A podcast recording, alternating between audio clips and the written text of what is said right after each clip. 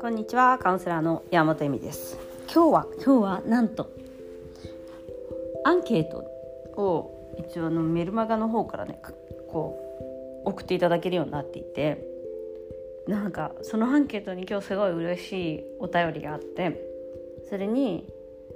なんかセックスレスの映画について書いてあることと書いてあって言ったこと多分アンカーこのポッドキャストで聞いたのがすごい好きなんですよねみたいな。でなんか太宰治さんのこととか「え太宰治って私喋ったことあるけど」とか思ったけどなんか文学系私のそのちょっとオタクな文学系の話とかがすごい好きでっていうすごいファンですみたいな書いていただいてなんかいつかこう小説とか本当に読みたいと思ってますっていうふうに自分私の夢とちょっとシンクロさせてくださって感動しました感動しました普段あのそうあのやっぱりねそうやってあの認めてくれる人って嬉しいなってすごい思いました一人でも認めてくれる人がいるとこう頑張れるんですねやっぱね人間って。でなんかこのこんなこのポッドキャスト聞いてる人いるのかなと思いながらも、まあ、聞いてる人いるんですけどねあの数には出てくるんですけどポッドキャストってその SNS 的にはこう一方的にこうお伝えするっていう感じで、ね、こう反応とかもないですしまあ数とか皆さんも聞い私が聞かれている数とかもわからない結構こう闇の世界であったりするわけですよ。その中でやっぱりこういうふうにお便りをいただくとすごく嬉しいなと思いました。で、えっ、ー、と私のブログにて映画と検索していただければねそういったブログもちょっと見れると思うんですけど、まあ、読んでる人そんないないだろうなと思ってあんまり書いてないというか文学のこととか。で文学のこととかね書くとやっぱりフェラのこととかあの話したりとか書いた方が上がるのページ数が。実際 実際オーガズムどうのこうのとかの方が聞いてもらったりとかするのでやっぱりねあの視聴者の 喜びを一番にしてしまうのであんまりこう文学とかのことを書くと映画とか、まあ、エロ映画10選とかねそういうの書いたりとかもしてるんですけどあのそんなにお人気がないと。で今日はですねもう一つ、えっと、これ話したことなかったのかなと思ったんですけどその方のご要望でですねじゃあ他のセクセスの映画を知りたいと「トリコロール白の愛」というねえっと、ジュリー・デルピスさんの映画の話はもうしたと思うんですがすごくおすすめで。じゃあ2つ目。これはですね女性監督ソフィア・コッポラさんの「マリ・アントワネット」これもセックスレス映画ですね。でまあもうソフィア・コッポラさんっていうのはフランシス・フォード・コッポラの娘で、まあ、セレブレットなんですよ映画界の。もうええセレブレットセレセレブレットササラブレットか。セレセレブでサラブレットみたいな。でまあまあ、インナーチャイルドの人から考えられない。親から、えっと資本えっと、出資してもらって映画を撮るとかその親の世界でねその名を馳せていくしかも女性だしね。で「ロースト・イン・トランスレーション」っていう日本の日本に来た時に「バージン・スーサイズ」っていう映画を撮った時に日本に呼ばれて日本でその経験をしたことをもとに映画を撮っているのがロースト・イン・トランスレーションで日本のサービスとかホテルの感じとか、まあ、時差とかねそういうことについてのね、えー、映画を撮っていて結構面白いんですけど、えっとまあ、そういういわゆるちょっとマニアックな映画を撮ってる方なんですけどこのマリアントワネットは超ハリウッド英語みたいな感じでもう見ても楽しいし洋服とかも可愛いしみたいな感じなんですよ。でマリアントワネットは、えーと、超セレブコンなわけじゃないですか結局ね。その、まあ、王様王女様みたいな、まあ、いわゆる私たちがプリンセスと思われている世界のね、まあ、本当のプリンセスってギロギロチにかかっちゃったりするんで冗談じゃねえっていう世界なんですけど、まあ、あの政略結婚ですね。をします。でレースになると。でその時代これなんか実話らしいんですけどあのマリー・アントワネットねと結局その実話っていうかあの手紙とかがあるんで。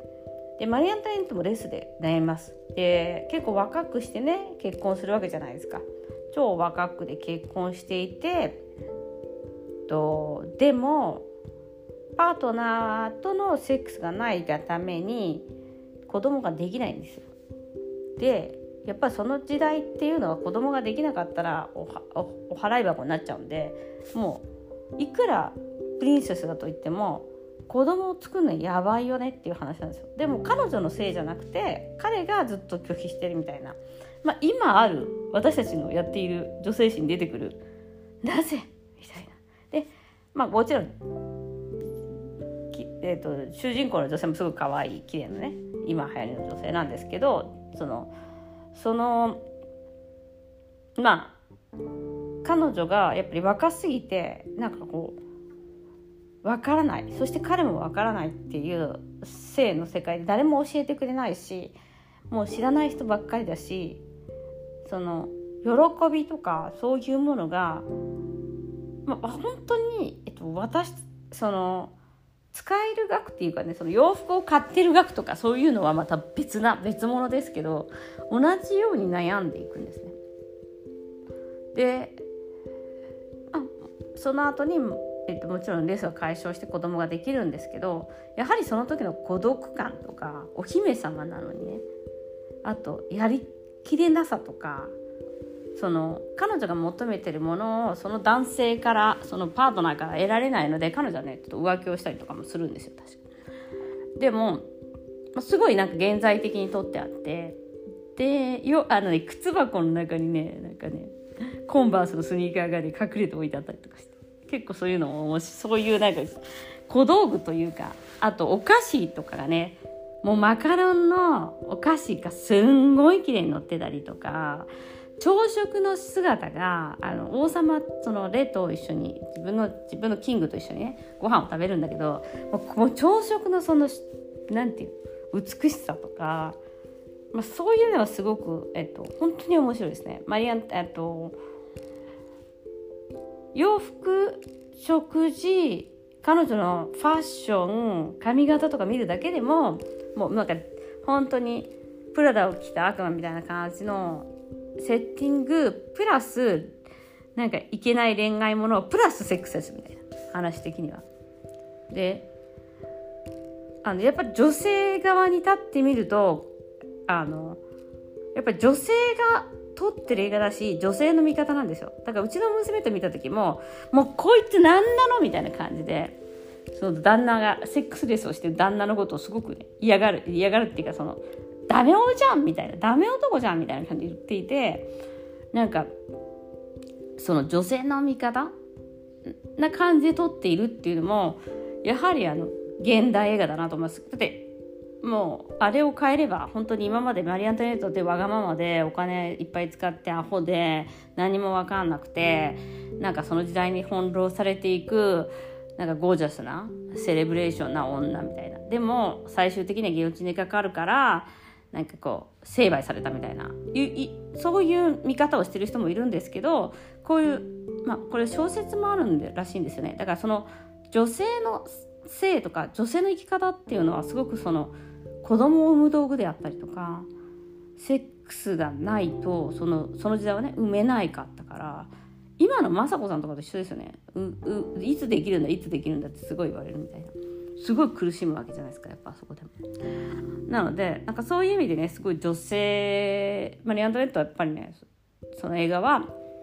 女性とはっていうことをね問われる映画でねすごいねでもこうファッショナブルっていうところがすごいねやっぱねさすがソフィア・コッポラ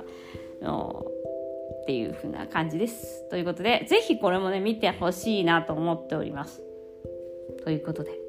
あの本当に本当にメッセージ、えー、ありがとうございました。今日も頑張ってやろうという気になりました。また皆さんもあのぜひご感想などありましたらですねどっかに書いといてください。Twitter とかインスタとか直接メールをいただけるのでもいいです。こうやってですね。まあ何かねあの質問とかあったらあのこうやってメールの質問とかもポッドキャストでねお答えしていければいいかなと思っております。ということでまたね。さよなら。